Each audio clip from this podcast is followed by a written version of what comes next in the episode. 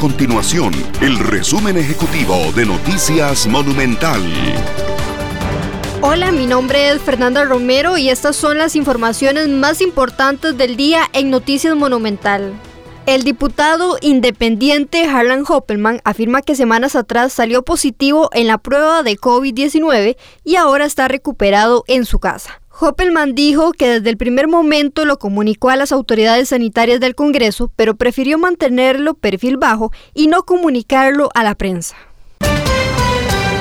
La Organización de las Naciones Unidas le hizo un llamado a las autoridades costarricenses para que continúen investigando el homicidio del líder indígena Sergio Rojas. Esa petición surge un día después de que el Ministerio Público le comunicara a la familia de Rojas que archivará el expediente debido a que las pruebas con las que cuenta no le permiten formular una acusación sólida en contra de los supuestos asesinos.